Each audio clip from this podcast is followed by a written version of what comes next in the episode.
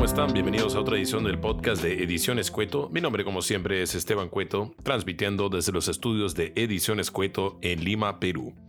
Bien, hoy antes de pasar al invitado, tenemos un anuncio muy importante y es que ahora estamos en YouTube. Oficialmente nos puedes encontrar en YouTube como Ediciones Cueto y ahí podrás encontrar todas las conversaciones que hemos tenido hasta este momento, desde diciembre cuando empezamos la empresa y el podcast hasta ahora y todas las que vendrán. Son tres videos por semana de todas las conversaciones que tenemos, lunes, miércoles y viernes.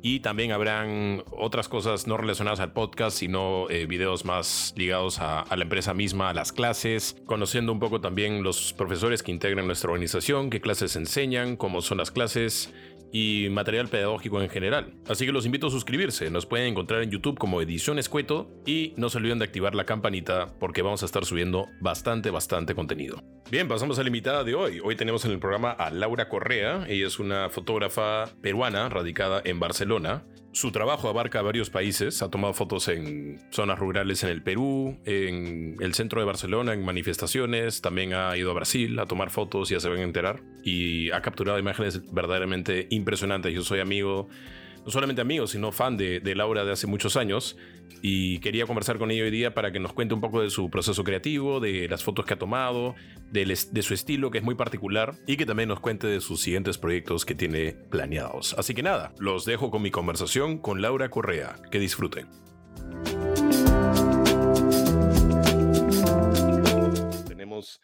Hoy día una invitada muy especial, eh, la señorita Laura Correa, fotógrafa peruana, radicada en Barcelona. ¿Cómo estás, Laura? Mucho gusto. Hola, Esteban, ¿cómo estás? Buenas tardes. Gracias por invitarme a tu programa y saludos no, a todos los que están escuchando. Claro, no, gracias a ti. No sé por qué dije mucho gusto si te conozco hace años, pero es un gusto volverte a ver. A eso me refería.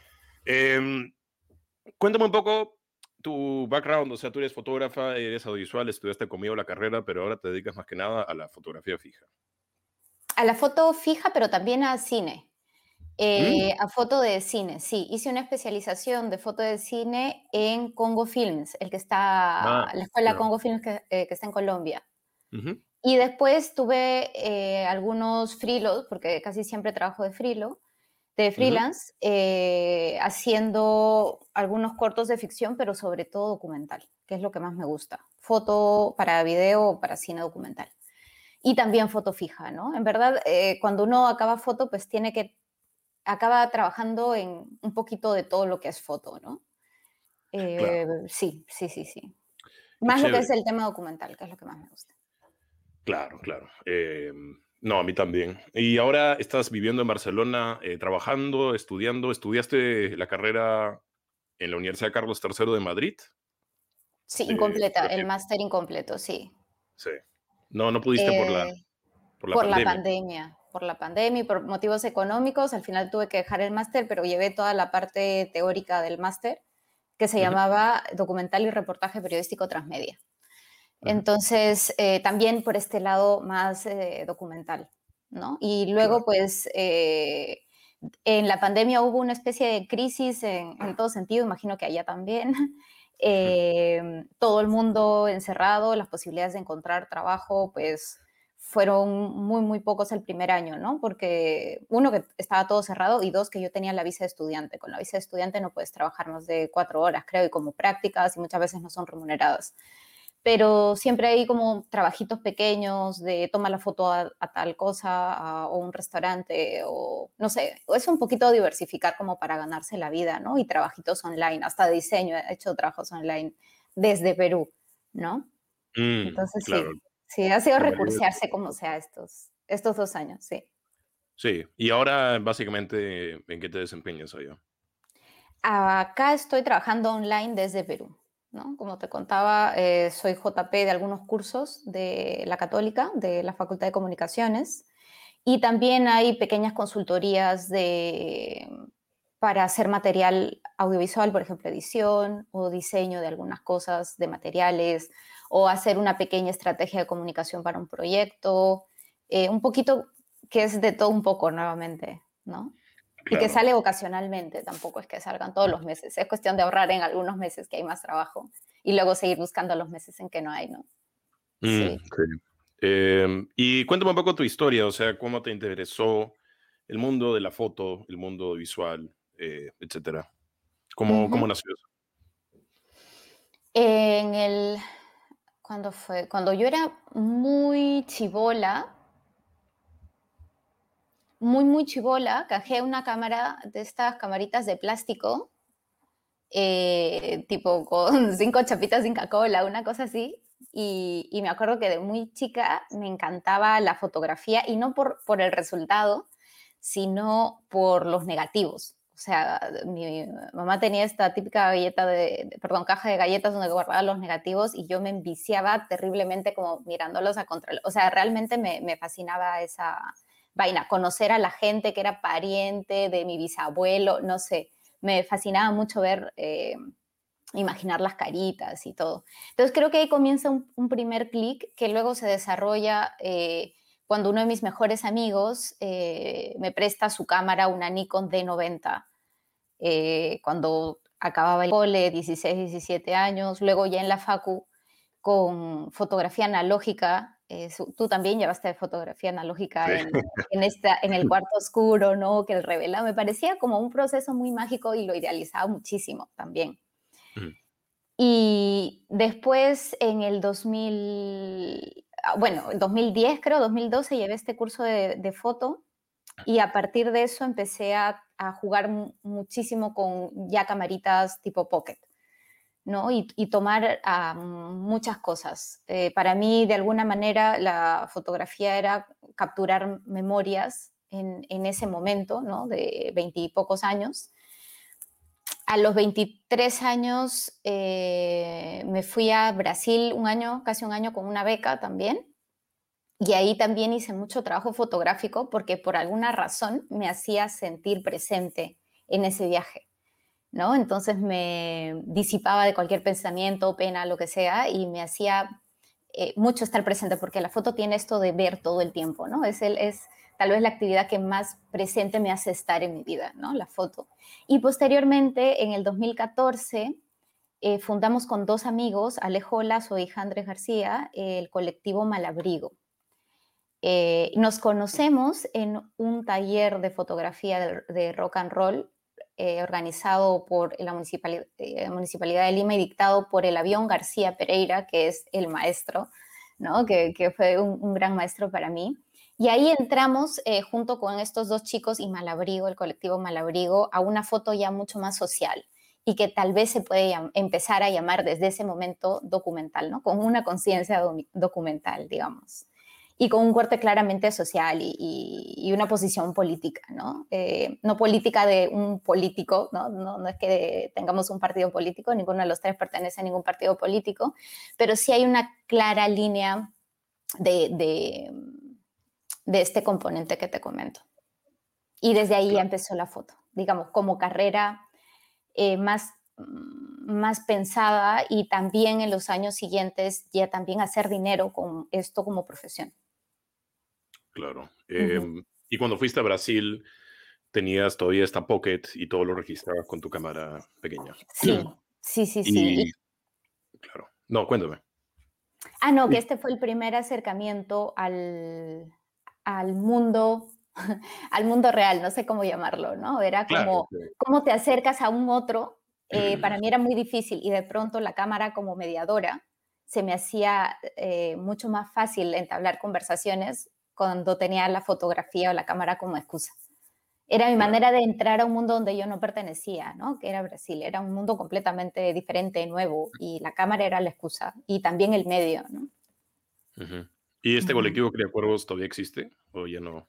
¿O Seguimos, eh, sí, estuvimos juntos eh, como en las marchas, estas marchas eh, por la ley Pulpín, ¿te acuerdas? Contra la ley Pulpín, que hubieron como 10 marchas, creo, no, mentira, 5. Eh, bueno, ahí nos empezamos a consolidar, pero te estoy hablando de 2015. Y después cada uno hemos querido hacer diferentes temas y, y tener el grupo como nuestra cara, ¿no? Como aquello que nos representa como colectivo y sin embargo la cantidad de, de cosas que hacemos juntos o como colectivo son muy, muy pocas, ¿no? Posiblemente en los últimos dos años creo que nada para, no hemos hecho nada para el colectivo, pero sin embargo seguimos con, con la amistad. Hace, ¿hace cuánto?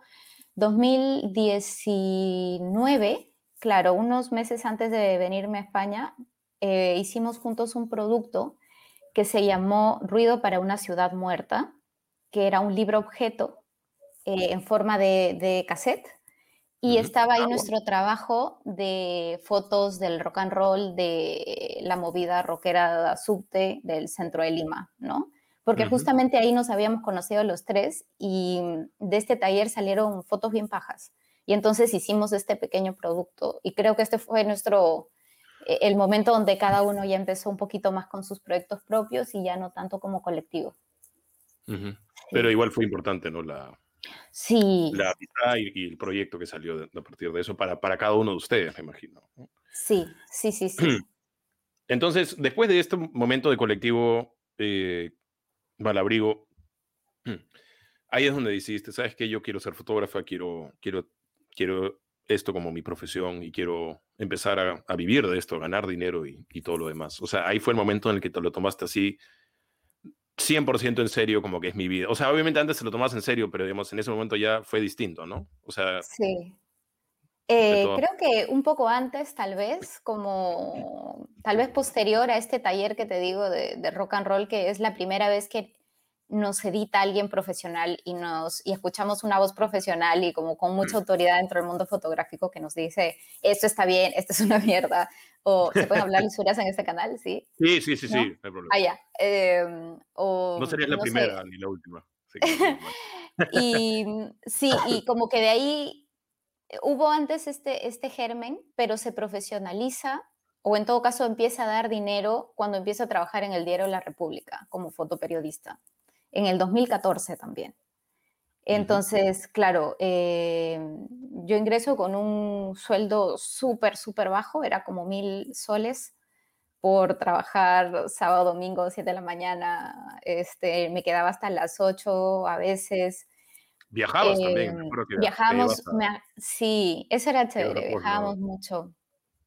Eh, y era un trabajo muy bonito pero el pago no compensaba y el trato de, los editores y tal tampoco compensaba, ¿no? Era como realmente había un maltrato eh, e, económico también, ¿no? O sea, entonces como uno sabía que por más de que se iba, se esforzara en esto, a veces no, no te da para vivir. Yo estaba con un montón de deudas por la universidad porque yo cuando egresé eh, terminé con un préstamo, entonces debía no sé cuánto a la universidad y tenía que pagar tenía que apoyar a, por cosas familiares, entonces realmente no podía ganar tampoco, así me encantara el trabajo.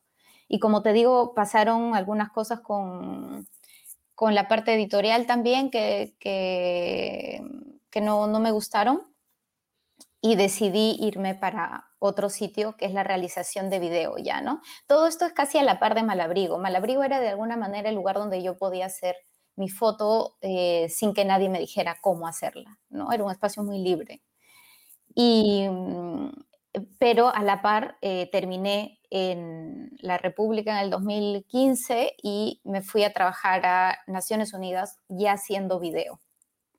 Entonces ahí empieza el, despertar de la foto para, para video, que me, que me encanta también. Claro, no, estupendo.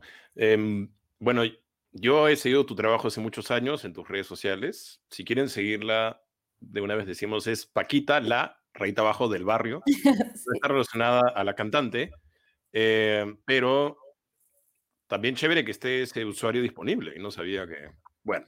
Em, ves, bueno, entras a, su Instagram y ves fotos en varios países, de, todo tipo de, personas. No sé si estas algunas quizás son comisiones de, diarios o, proyectos independientes, pero algo que me, o sea, me llama la atención es que es muy diverso, ¿no? Ves gente en la ciudad, en áreas rurales, en distintos ambientes, gente también de distintas, no sé, o sea, de distintos quizás subculturas. Ves el grupo de comunidad LGTB, ves este, el grupo, la subcultura punk, rock, eh, ves el Takanakui andino, o sea, ves todo tipo de cosas. Entonces, mi pregunta es, mm, ¿qué cosa te interesa cuando ves a un personaje? O sea, ¿qué, cosa te interesa capturar, digamos?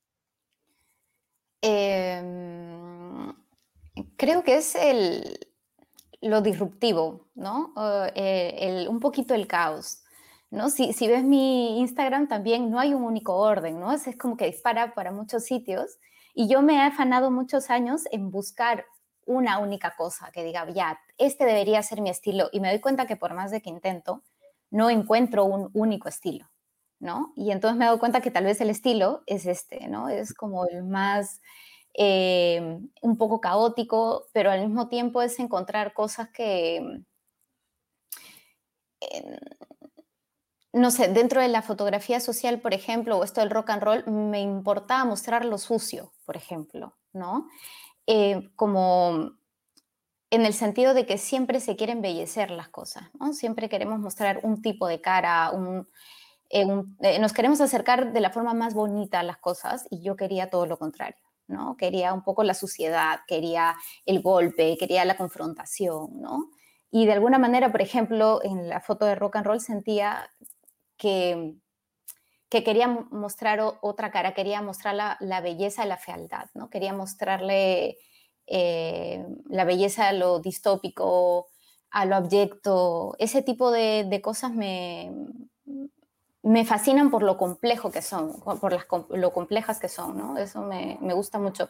Y, y, mi foto es el intento de eso, ¿no? Muchas veces no, no llego a, alcanzarlo, a veces me voy por la belleza, ¿no? Como encuentro, tengo algunas fotos de que es, es, un cabello largo, hermoso, negro, y yo digo, esto está muy ordenado y se nota muy bello, pero no importa, ¿no? No importa porque a veces eso es lo que pide el cuerpo. Es también trabajar mucho con la, con la intuición, además, no sé.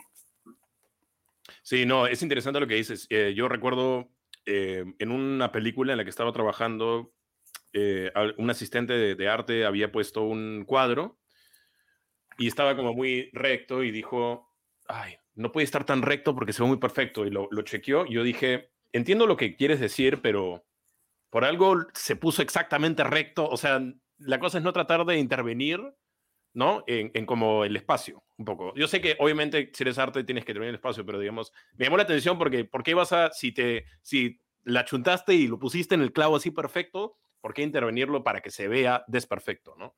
Así que entiendo lo que dices totalmente. Ya, pero a veces es en estas imperfecciones que, que también se ve lo real. ¿no? Porque digo, dentro, entiendo este ejemplo que es en arte y es un set y que todo el mundo quiere que esté todo muy bien puesto, pero me imagino en una casa, eh, una casa muy, muy promedio, es raro que los cuadros estén como tan rectos, ¿no? Es más real ver las cosas en desorden, ¿no? Es, más, es más natural, digo. Eh, como, como que nos la imperfección nos confronta mucho a, ser reales, ¿no? La otra vez conversaba con unos amigos sobre los robots y mis amigos eh, que, que, programan videojuegos me decían, es que los robots son el futuro, en verdad, van a, van a gobernar la Tierra, ¿no? Y, yo les digo, pero es que los robots son muy perfectos, ¿no? O sea, no, no es posible que, que, hagan arte o que gobiernen, porque son muy perfectos. Y el, el hombre, el, el ser humano, la mujer en general, el ser humano necesita un poco de caos también, ¿no? Necesita que no todo esté perfecto y justo ahí es donde se devela nuestra humanidad también, ¿no? No, claro, sí, por supuesto. Em, algo que, bueno, mencionabas lo del caos. También tienes, bueno, fotos muy tiernas y, fotos de, mucha, de, mucha, de mucha emoción.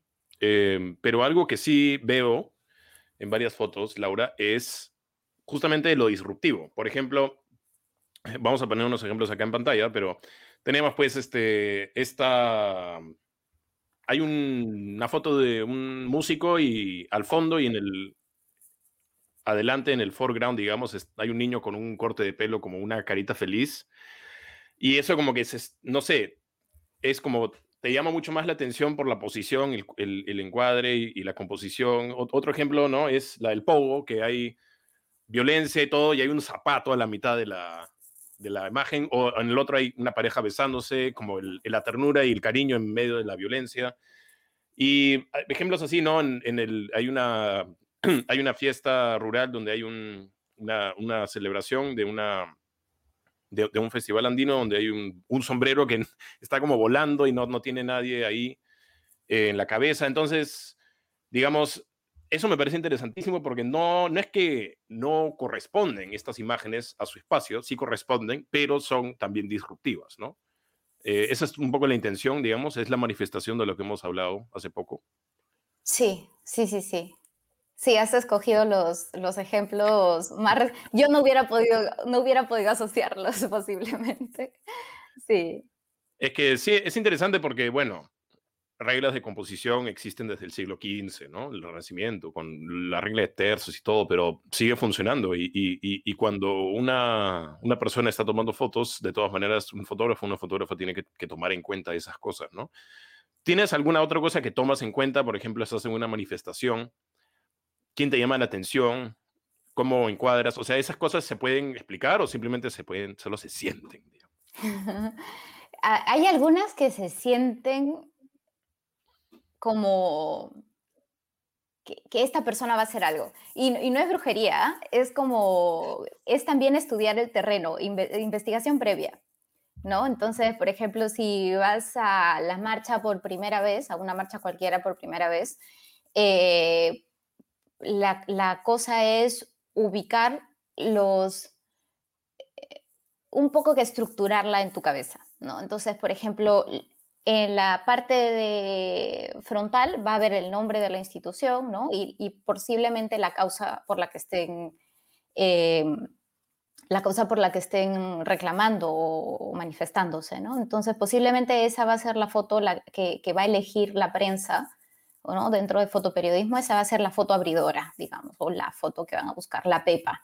La gente marchando el nombre de la institución y la causa. Esa es la foto informativa, digamos. Pero si luego sigues en la marcha, te vas a dar cuenta que hay algunos eh, personajes que van, lo llamo personajes porque salen en la foto, pero obviamente son personas, que, que, son los que van agitando, ¿no? Los que van con el megáfono o que van con una pancarta más colorida que otras, entonces vas escogiendo, eh, vas caminando y di vuelta, y di vuelta, y di vuelta, y vas escogiendo como estos personajes. Este grita un montón y es muy expresivo al gritar, por ejemplo. Entonces quisiera hacer un primer plano de esta persona gritando con su pancarta, ¿no? No sé. Eh, en las marchas del orgullo, por ejemplo, que he ido ininterrumpidamente desde el 2013, creo, a las marchas súper orgullosas además. Y, eh, por ejemplo, hay unas vestimentas y unas luces bellísimas, ¿no? Entonces también vas viendo como los que están con un vestuario mucho más reluciente y bonito y lentejuelas, o no, ¿no?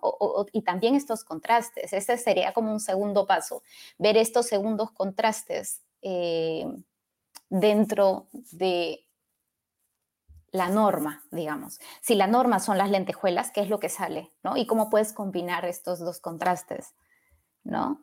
no eh, y, Sí, y creo que ahí es donde empiezas a crear cosas interesantes, ni siquiera hermosas o bonitas, o no, sino que interesantes para que el espectador o la espectadora diga, ¿qué ha querido decir acá? ¿Por qué, ¿Por qué me ha puesto esta persona que viste, no sé, de eterno y está así súper straight con, eh, con estos, estos brillos y lentejuelas, ¿no? O, no sé, creo que es ahí donde al combinar y contrastar imágenes, donde le puedes dar este plus al espectador, tal vez, ¿no?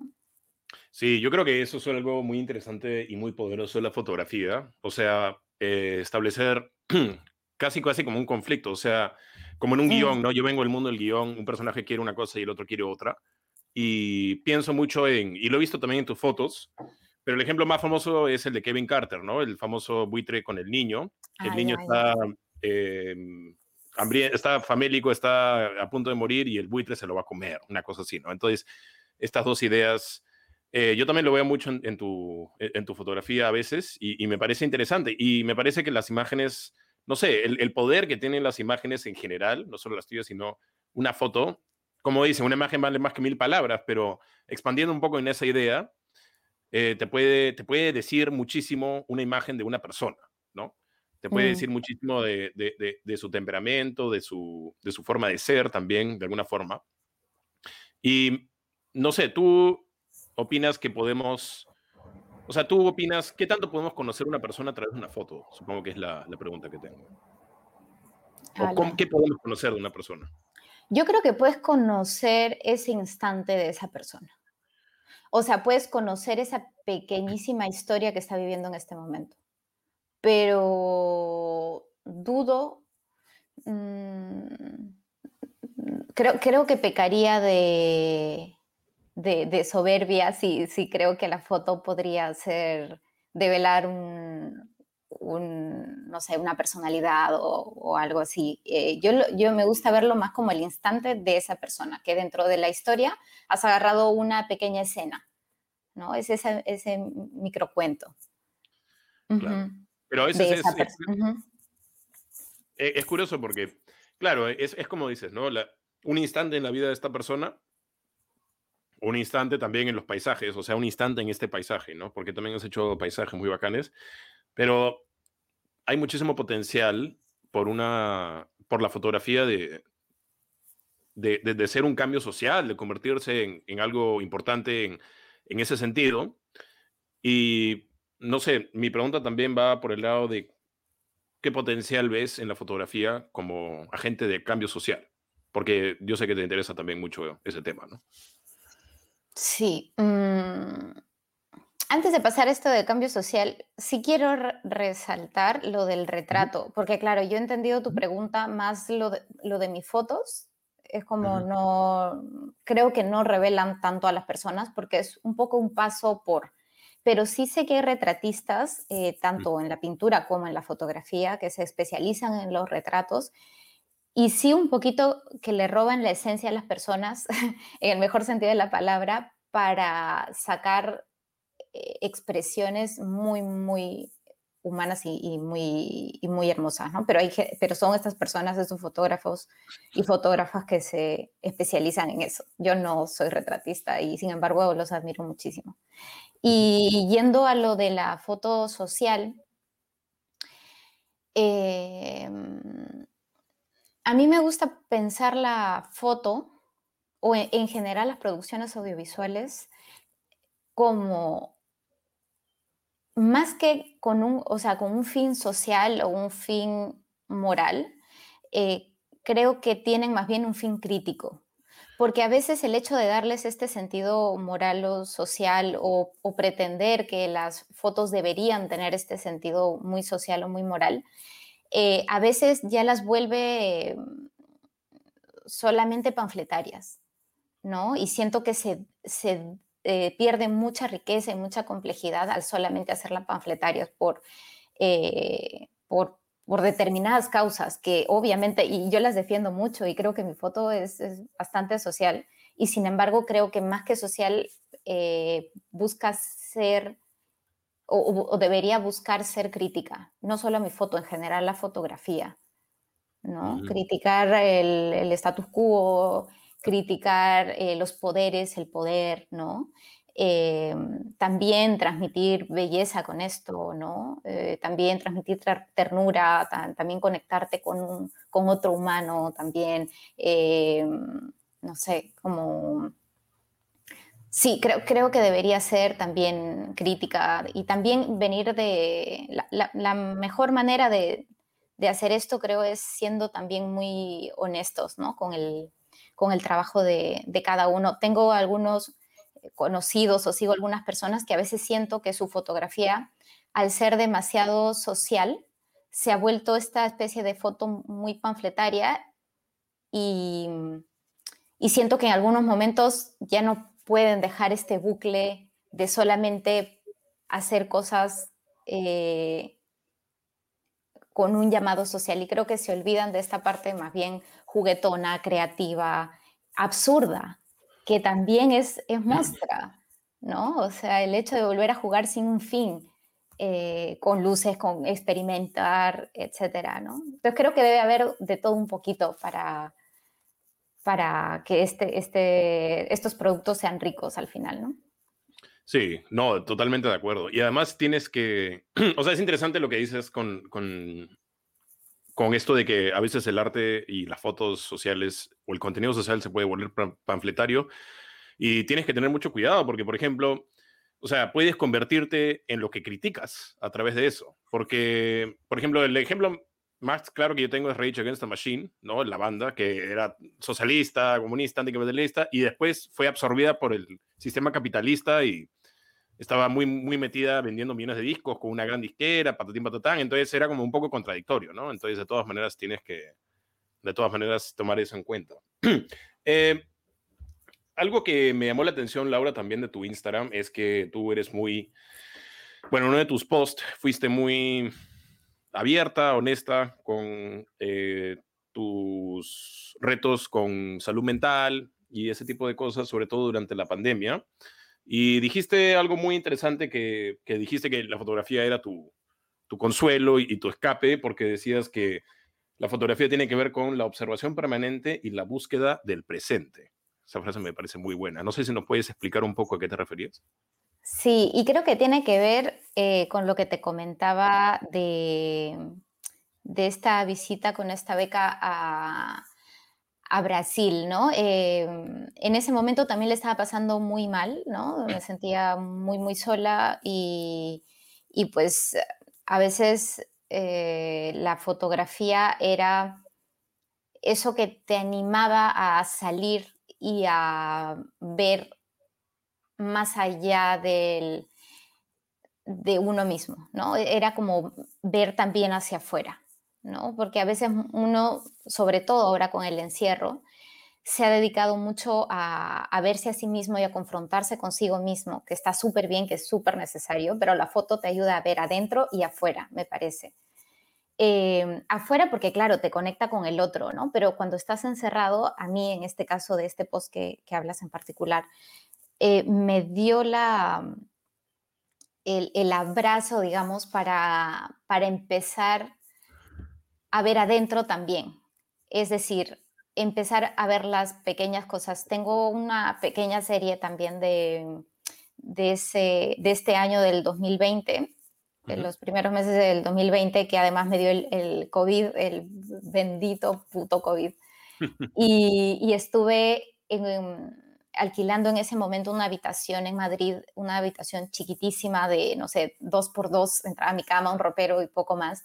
Y estuve encerrada ahí porque vivía con dos roommates que además eran médicos, entonces trabajaba en un hospital muy populo, popular, populoso, no sé cómo se le, con mucha gente y yo no podía obviamente recontagiarlos porque ellos me habían contagiado a mí. Entonces en, era el reto de qué puedo hacer eh, 24/7 por más de dos semanas sin salir de un puto cuarto de dos por dos, ¿no? Entonces era un poco, tengo una serie de, no sé, eh, 15 fotografías que debería editar de la ventana de mi, no era la ventana, era el cordel de ropa de mi vecina, ¿no? que era lo único que miraba por una ventana súper chiquitita, que eran sábanas, a veces calzones, a veces camisas, a veces combinado, a veces muchos colores, a veces todo blanco. Y entonces tengo fotos de solamente eso, ¿no? Tengo fotos de mí en el baño, porque era como mi única relación, el espejo, eh, la, una planta, eh, no sé, guantes. Entonces, eh, creo que era, eh, fue el momento de, de ver el, el, presente, o sea, ver el, el ahora, ¿no? Eh, y, y, normalmente, como te comentaba, la foto es eso, ¿no? Ver el presente, es lo que tienes delante de tu visor y nada más, nada más. Y en ese momento fue mi, mi, mi, cura o, o, mi ayuda para la cura, para pasar ese momento lo más estable que podía. Eh, pero después el resto de mi vida también es el es ahora, el presente, porque a soy demasiado ansiosa en general, creo que le pasa a toda nuestra generación esto de siempre saber dónde tenemos que ir a un sitio, ¿no? Este, si ya acabé pregrado, pues el posgrado, si ya acabé tal cosa, pues tal cosa. Eh, no he logrado tanto, la gente de mi generación está aquí, ella ya tuvo una exposición, yo no, que no sé qué. Y entonces la foto te dice, a ver, ¿qué hay en tu visor? Ah, eh, pues tienes un geranio, ya está, ese geranio. ¿No? Entonces, de alguna manera, ya viéndolo un poco así, más pastrulamente, es, es también eh, volver al presente, creo. Y eso me ayudó mucho. Sí, o sea, es, es, como limitas tu, tu, visión para no volverte loco, loca con lo demás. Además, sobre todo, mi, nuestra generación pues com, se compara mucho. Este tiene sí. más vistas que yo, este tiene más plata que yo, patatín, patatán, pero la cosa es, claro, es muy, muy importante, como literalmente lo bacán de lo visual, de foto fija y foto en movimiento, es que tienes un cuadro, y no existe más que ese cuadro. O sea, una frase que yo tenía, que tengo muy presente hasta ahora, fue una frase que escuché hace mil años de Werner Herzog, que tuvo pues rodajes donde le pasaron mil cosas con Klaus Kinski, que casi se matan, lo amenazó con una pistola, dicen no sé qué, y después en el Amazonas grabando Fitzcarraldo y no sé, en, eh, en, el Polo Norte grabando, mil cosas le han pasado a ese pata, ¿no? Y él dijo al final, todo eso, o sea, todas las complicaciones eh, no quedan grabadas. Lo único que queda grabado es lo que sale en la pantalla. Y es lo, en verdad te das cuenta, en los malos ratos que habrás pasado en los rodajes, tienes la, a veces quizá el mal recuerdo, pero ese recuerdo no necesariamente se traduce en la pantalla, porque en la pantalla, digamos, se queda la historia, se queda la magia de, de, de, este mundo del audiovisual, de la fotografía. Así que yo, yo, tengo eso muy presente, ¿no? Cuando, cuando estoy pasando la mal en un rodaje o algo, pienso en, no va a salir esto, va a salir algo bacán, porque o sea, todo lo que está pasando atrás de la cámara no importa, lo que importa es lo que pasa adelante. Y eso es lo que se va a mantener, ¿no? Lo demás se va a olvidar. Ya. Eh, me parece qué bacán, Qué bacán. Sí, sí, es, es, es bien interesante. Justo hace poco, en una, mm, una, especie de conversatorio, una cosa así, todo online, por supuesto, eh, mencionaban la película que se llama eh, The Watermelon Woman que es una, no sé si es docu o, peli, pero lo chévere es que en esta peli meten el, el, a los que están produciendo. Entonces se mete el boom, se mete el, el foquista, no sé, arte, empieza a arreglar los cuadros, como, y era chévere porque justo hablaba de develar el, lo que todo el mundo intenta ocultar también, ¿no? Me has hecho acordar de, creo que no tiene nada que ver con tu punto, pero... No, pero sí, o sea, es un poco invadir el, el, espacio, ¿no? Y, y, hacerlo bacán.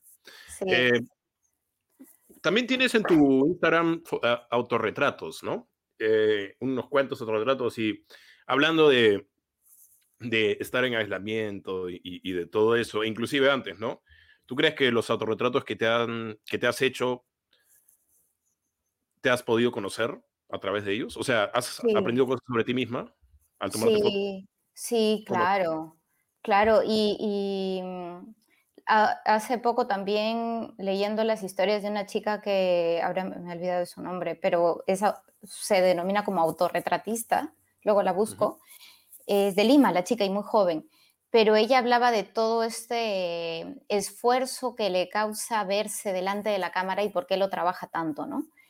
Eh, en mi caso yo no me hago tantos autorretratos, y también es que me da mucho pudor salir en, en algunas fotos, ¿no? Y entonces los autorretratos son, eh, no sé, esos primeros acercamientos, esos primeros conocimientos, esos primeros destapes, ¿no? El hecho de perder vergüenza, eh, mostrar cara, mostrar cuerpo, ¿no?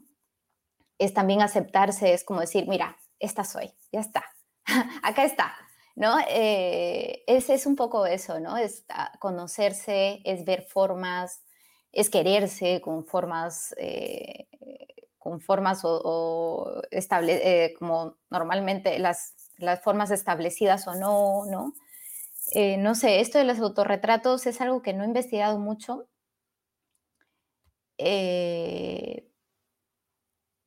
pero que en el, poco trabajo que le estoy dando a eso me está muy interesante. O sea, es un tema que me falta mucho por, investigar, ¿no?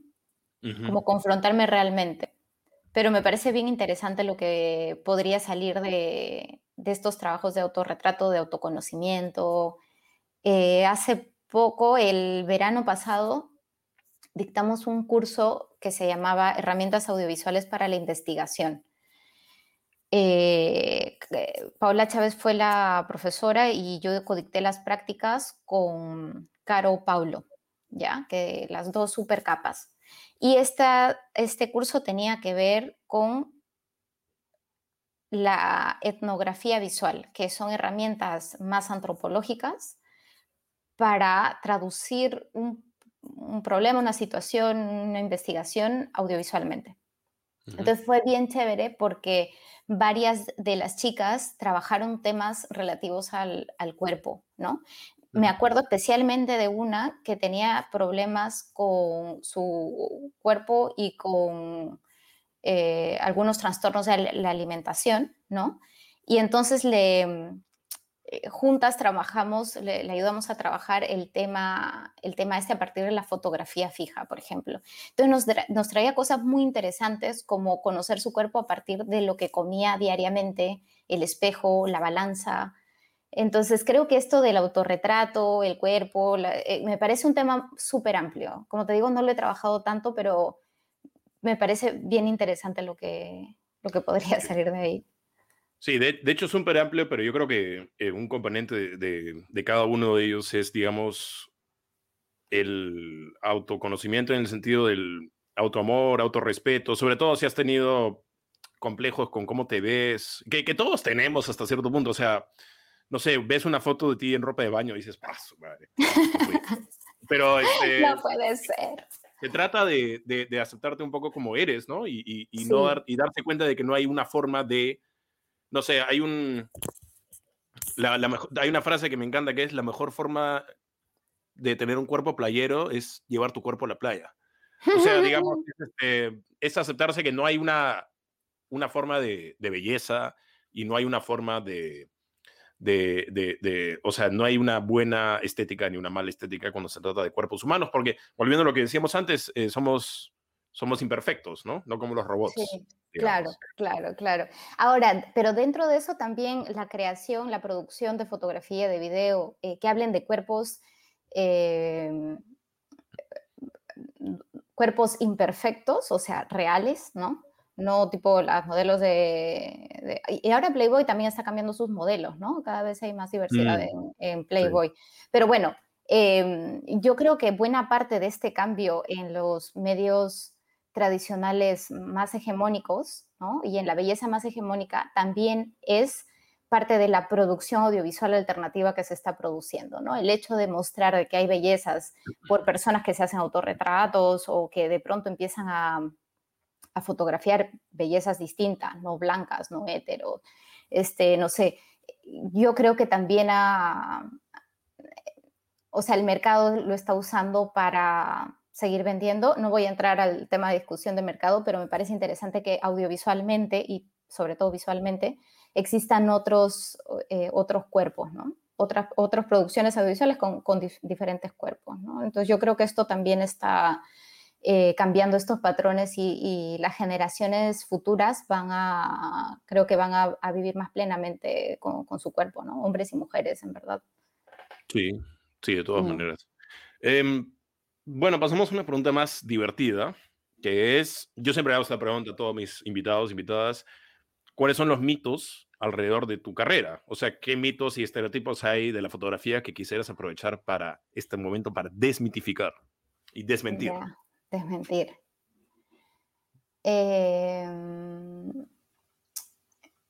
que hacer foto es apretar un botón Sí, esa fue la primera que yo pensé también. Sí, sí, sí, esa es la primera, ¿no? Porque pasa mucho eh, como eh, personas y empresas, ¿no? Que te dicen, ay, pero es solamente apretar un botón, ¿no? este, por favor, eso lo puede hacer cualquiera. Después es, eh, qué buena, bonita tu cámara, hace muy buenas fotos. Eso también. sí. Sí, sí, eso también es, ¿no? Pero claro, hay mucho más que eso, ¿no? Hay años de entrenamiento en el ojo, de, buscar conceptos, de repensarlos y repensarlos para, para, saber cómo encuadrar y tal, pero, pero no, es la, es la cámara bonita que hace las fotos. ¿Qué más? Disculpa, hay un eh, entrenamiento técnico también, ¿no? Porque tienes el iris, el shutter, el, la velocidad, la profundidad de campo. ¿sí? O sea que no solamente es conceptual el entrenamiento, sino es técnico y mucha gente no se da cuenta de eso. Bueno, solo claro, claro. Porque en audiovisuales es igual.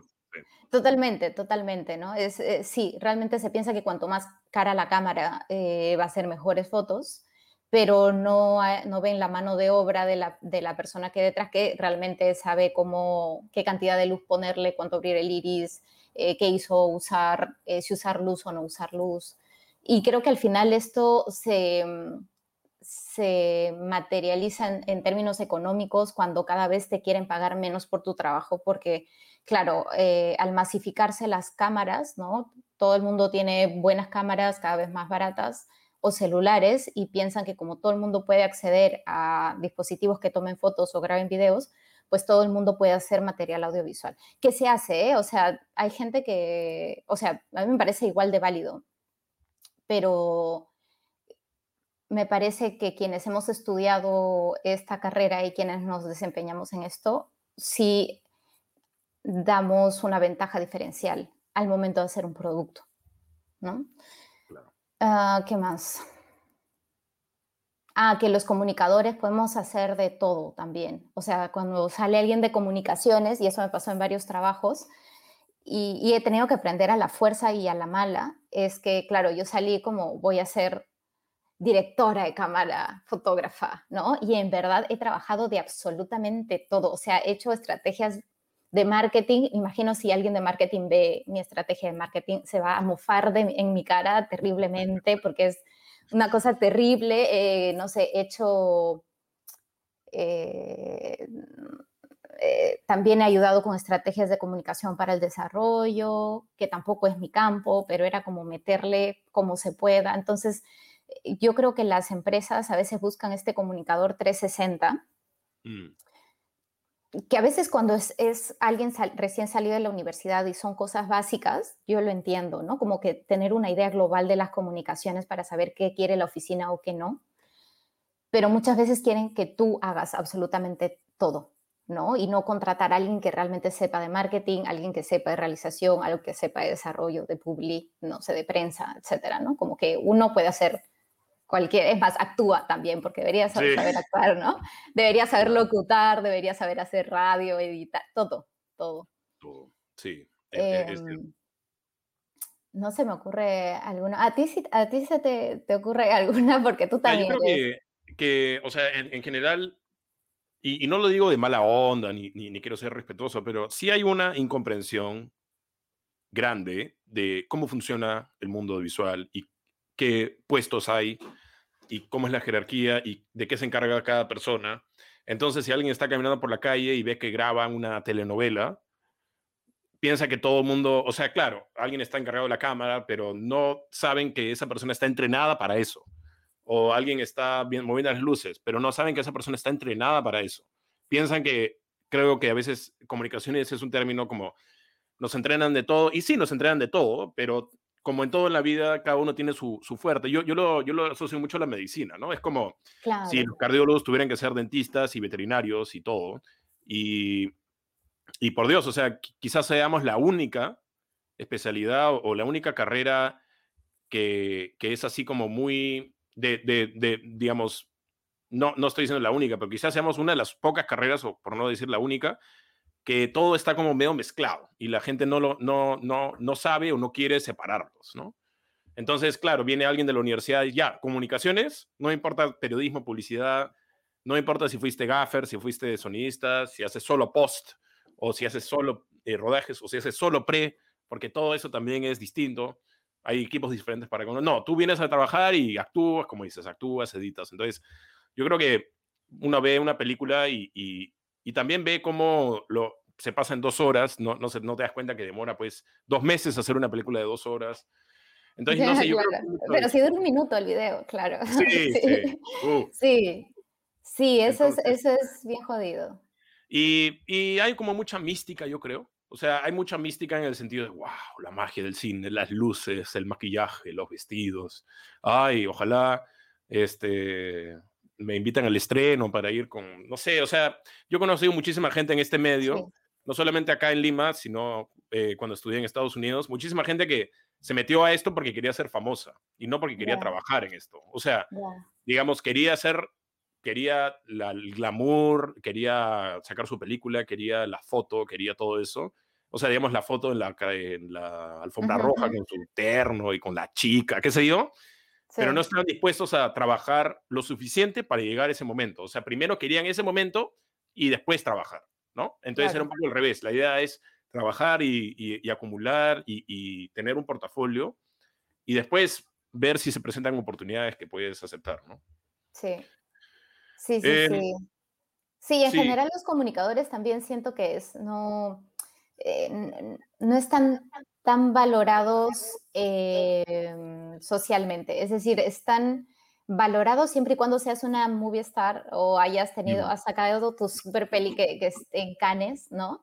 Pero después me parece a los simples mortales que trabajamos para oficinas pequeñas o para ONGs o para el día a día, es como una, no sé, siento que a veces es como, mm, no está tan valorado como otras profesiones más de, no sé, ingeniería, incluso cuando pides becas, quieres acceder a becas, la cantidad de becas que le dan a audiovisuales, a la creación, eh, es mínima a comparación de ingeniería, medicina. Y yo entiendo que, que, existen tal vez prioridades en algunos países y sin embargo la brecha es abismal. ¿no? O sea, la cantidad de, en el Perú, por ejemplo, existan, si no fuera por, por DAFO, creo que no habría mayor subvención del, del cine peruano. ¿no? Entonces se le eso en general. Se piensa, como tú dices, que el cine es esto, la alfombra roja, y no el trabajo de hormiga que, se hace siempre, ¿no? Y que muchas veces muere a la mitad por no haber apoyo.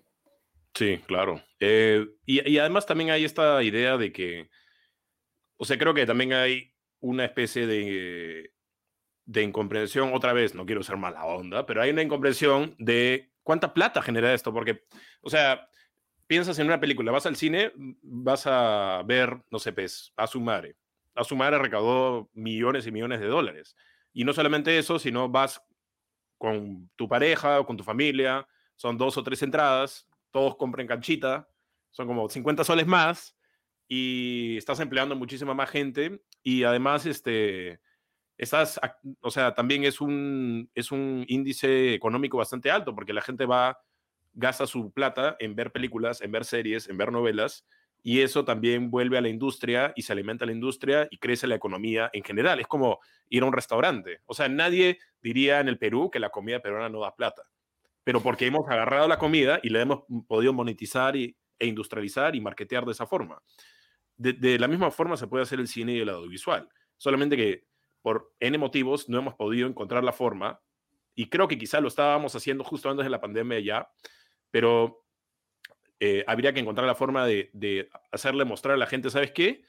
Eh, esto de acá podría ganar bastante plata. Es un poco, Alberto de Belaunde, que es el congresista abiertamente homosexual, dijo eh, que el matrimonio gay, por último, debería ser legalizado en Perú por la plata que daría, porque todos los gays se casarían y las iglesias estarían llenas y las municipalidades tendrían un montón de plata. Entonces, aunque sea, háganlo por eso. Entonces, creo que hay una especie de, de falta de visión de, si quieres, ya, hablemos de plata nomás, esto te podría dar, bastante plata a todo el mundo.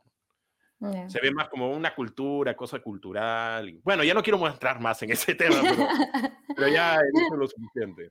Em, cuéntame un poco qué próximos proyectos tienes, esta, esta serie que me a, que estabas comentando, alguna otra cosa que, que quisieras conversar de, de, lo que vas a sacar. Mm, sí, eh, estoy en un par de series de foto eh, ahora digo series y dos series en Netflix, ¿no? No, dos, series, dos series fotográficas. Eh, una que tiene que ver con esto del, del encierro y em, la otra se llama Nudos, que tiene que ver con desnudos, justamente, ¿no? Pero en general, no solo míos, sino desnudos de, muchas personas y, estoy como haciendo un poquito collage con, con archivo fotográfico y, paisajes también, como mezclar lo natural con, los desnudos y todo eso también como eh, devolverle lo confrontativo al, al, sexo por sí mismo también, ¿no? Como siempre ha sido demasiado tabú, muy, muy discreto y tal, y, y en, este, en este trabajo evito sacar estos tabúes y más bien trabajar con, eh, con cuerpos, con sexo, con sexualidades, y lo otro es lo de, lo de la pandemia y el, encierro, ¿no? Esos dos proyectos eh, de foto, pero que están a medio hacer todavía, estoy tratando de que, a ver si tengo una epifanía y me ayuda como a ordenar bien las cosas. Y ahora estamos haciendo la pre de un docu con dos amigas que también están en el extranjero y que eh, nos hemos ido coincidentemente, con mucha coincidencia, coincidentemente, ¿no? Así se dice. Ya, coincidentemente, casi en las mismas fechas y las tres estamos pasando como por procesos muy parecidos ahora de vivir esto de la pandemia tan lejos, vivir las elecciones tan lejos. Eh, esto de las elecciones nos, ha movido mucho en el tema de todo el racismo y todo el clasismo y toda la, mierda que se ha desbordado en, el, un Perú súper polarizado, más polarizado o eh, polarizado y que podemos ver a partir de las redes mucho más que nunca, ¿no? Y entonces queremos hacer un docu, pero no hablando solamente de esta polarización y de temas eh, políticos, sino cómo a partir de la lejanía nosotros podemos eh, volver a ver a nuestro, a nuestro país, ¿no? Eh, ¿Qué es la identidad? ¿Qué es la nación? ¿Qué es la frontera? Em, no sé, incluso preguntarnos por qué, por qué salir, ¿no? Em, no sé, ahí trabajamos como varios temas, estamos recién en la pre, y, espero que en un par de añitos ya podamos tener algo materializado. Pero esos son como los proyectos creativos así en, en cocción. Bueno, hay mucha chamba entonces por delante, qué bien. Antes de terminar, Laura, eh, quisiera que me digas alguna, o sea, por ejemplo, si hay una chica como tú que tiene pues 20, 21 años, como tú tuviste en una época y, quería, o sea, digamos, como todos tuvimos en una época, eh, y quiere meterse a, hacer fotografía y, está determinada y tiene esta fascinación por las imágenes y quiere ser fotógrafa, ¿tú qué consejo le darías? Ala.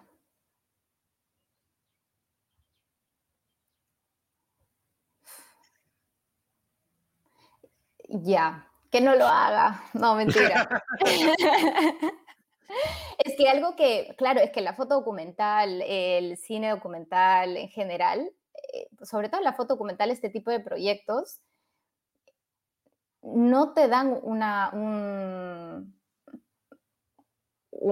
te dan dinero por sí mismos, ¿no? Te dan dinero si es que lo sabes mover, si es que ganas un concurso, si un diario te lo compra, pero digamos que no es para hacer este tipo de proyectos yo he tenido que trabajar antes, guardar un poquito de plata así de puchito a puchito para que me dé el tiempo para trabajarlos, etcétera. Mejor dicho, nadie me está pagando por estos proyectos ahorita. Entonces, vivir del documental, sobre todo de la foto documental, es más difícil de lo que se piensa, ¿no?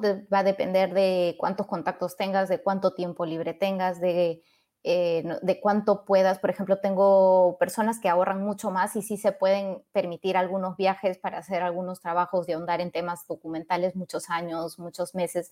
Yo ahorita no puedo como con eso, ¿no? Entonces, sí es, creo que no está bien pagada ni hay tanto trabajo para lo documental, pero es muy satisfactorio. Entonces, si hay alguien de 20, 21 años que quiera esto, sí le recomendaría mucho que diversifique su fotografía. Es decir, que mm, no solamente haga eh, foto documental por sí misma, que le dedique todo el tiempo que pueda, obviamente, para que cada vez sea mejor, pero que si necesita la plata, pues que diversifique haciendo fotos, no sé, de bodas, eh, realización institucionales, que, pueda trabajar como, que tenga mucha experiencia de otras cosas para que le dé el dinero para que pueda trabajar en esto que es muy satisfactorio, pero como te digo, no da demasiado dinero. Claro. Em, sí. no, dejando el dinero de lado, un momento también podría ser, bueno, algo que yo veo, ¿no? Dicen, ya, yo quiero hacer foto documental o quiero hacer documentales, pero no sé, pues yo vivo en Lima y no hay mucho exótico por acá, o, yo quiero hacer uno de la India con los elefantes, o qué sé yo, y lo que podríamos decir, no sé si estás de acuerdo, es eh, observa tu entorno inmediato y vas a encontrar algo interesante ¿no? Sí, lo documental tiene que ver, exacto, no, no, no. De, eh, de hecho, hasta el otro distrito, o sea, puede ser. No, no, no, puede ser, puede ser tu propio, tu, propio, tu propio barrio, tu propia vida, tu propia familia, ¿no? O sea, los, hay muchísimos temas muy cercanos, ¿no? Así como te comentaba, hasta fotografiar las sábanas del, del vecino del costado por mucho tiempo. Mm. Eh, totalmente de acuerdo, ¿no? Tiene, eh, y además es mirar y escuchar todo el tiempo también. ¿No? Es estar atento a lo que pasa en tu entorno, es, eh, no sé, mm, no sé cómo van cambiando, sé que me estoy yendo de, un poco del tema, pero es como ver qué pasa en tu entorno todo el tiempo, ver, escuchar, ver, escuchar, ver, escuchar. Y en este ver, escuchar, ver, escuchar es que se aprende a ver y escuchar fotográficamente o audiovisualmente, ¿no? Eh, sí, eso sería lo, lo que podría recomendar. Eso, ver, ver a su alrededor y diversificar su, su foto. Sí.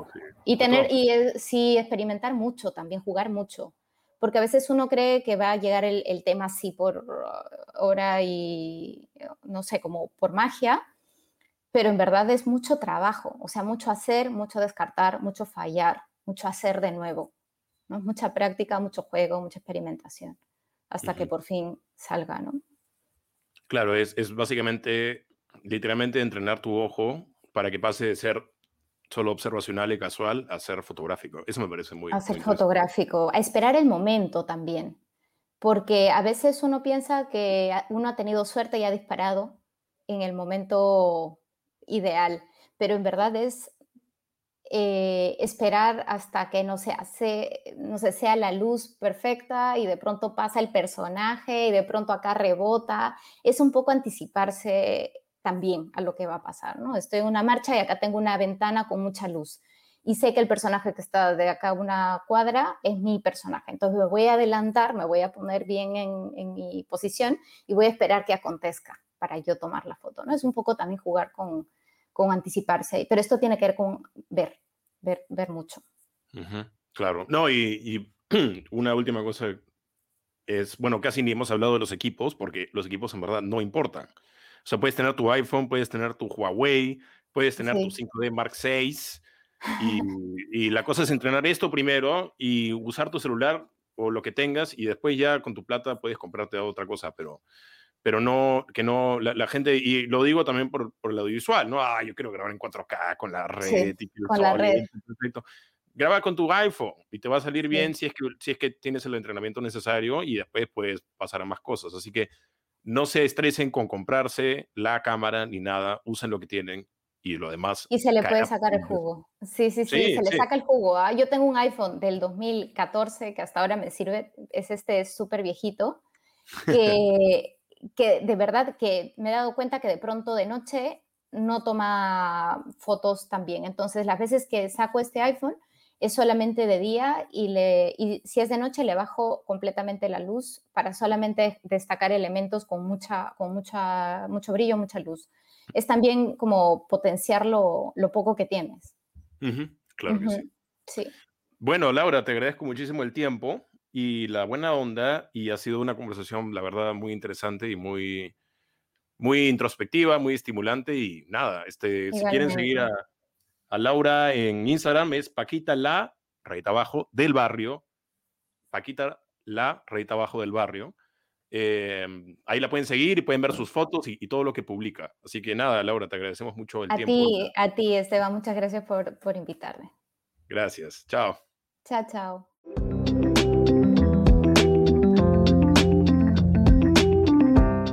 Bien, esa fue la conversación con Laura Correa. Aprecio mucho el tiempo de Laura para venir al programa a conversar. Algo que me, que me gusta mucho de, de, esta conversación que hemos tenido es que aprendemos un montón sobre nosotros mismos. Eso quisiera resaltar. Aprendemos un montón sobre nosotros mismos al hacer nuestro arte, al hacer nuestros proyectos, al hacer, al descubrir ese lado nosotros creativo que a veces no sabíamos que teníamos o que no sabíamos que estaba tan prevalente en nosotros. Quizá estaba un poquito dormido y lo terminamos de despertar al trabajar en, cosas artísticas, en cosas creativas, viendo lo que nos gusta. Y como digo, aprendemos un montón sobre nosotros mismos en el proceso. Yo puedo decirlo desde el lado de los guiones, del cine, inclusive de este propio podcast. He aprendido un montón sobre, sobre cómo se hacen los podcasts, qué estructuras deben tener y un poco, si ven mis primeros, eh, mis primeras intervenciones en estos intros y otros que hago, en los primeros capítulos me costaba un poquito más que ahora, yo creo, sacar las palabras. Ahora todavía me cuesta un poco, pero me costaba un poquito más antes y es una cosa de, autoaprendizaje y, progreso constante, ¿no?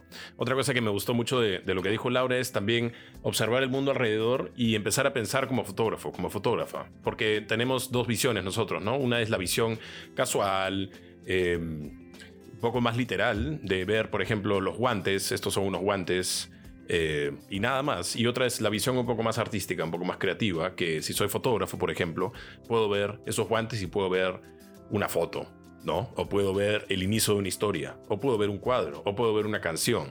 Entonces empiezas a pensar y empiezas a analizar el mundo a tu alrededor de una forma distinta, de una forma quizá más profunda. Así que eso me gusta mucho que, que haya mencionado Laura. Y me gusta mucho que estén ustedes acá también escuchando esto. Les agradezco de todo corazón el apoyo constante que, recibimos aquí en el programa. Bien, eso fue todo por hoy. Muchas gracias por escucharnos y no se olviden, YouTube, Ediciones Cueto, tres videos por semana. Suscríbanse y active la campanita. Eso es todo por hoy. Muchas gracias. Mi nombre es Esteban Cueto. Esta ha sido otra edición del podcast de Ediciones Cueto. Nos vemos la próxima semana. ¡Chao!